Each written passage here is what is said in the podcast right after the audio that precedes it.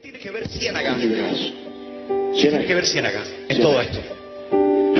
Carlos Ciénaga es muy importante, porque es que Ciénaga fue quien conectó nuestro vallenato de provincia con la música de guitarra, con las corrientes musicales que venían de Puerto Rico, de México, de Cuba.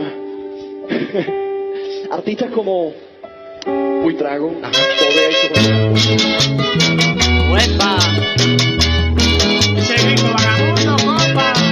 De Guillermo de Jesús Buitrago es hablar de el artista popular más importante de la historia de la música colombiana.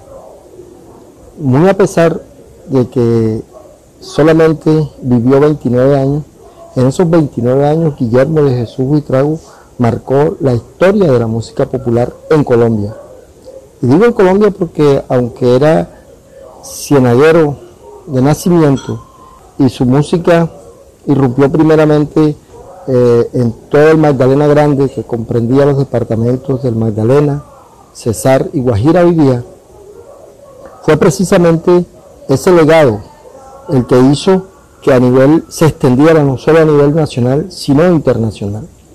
Desde sus inicios podemos decir que Guillermo de Jesús Buitrago era un gran publicista y un gran improvisador repentista. De hecho, sus canciones eran canciones que nacían en medio de la alegría de una reunión de amigos. Guillermo de Jesús Buitrago es el ícono musical de nuestra ciudad y de nuestra región. Fue el primero que le empezó a grabar a Rafael Escalona. Para estas fechas de julio en Ciénaga estaríamos celebrando lo que es el Festival de Música con Guitarra Guillermo de Jesús Buitrago.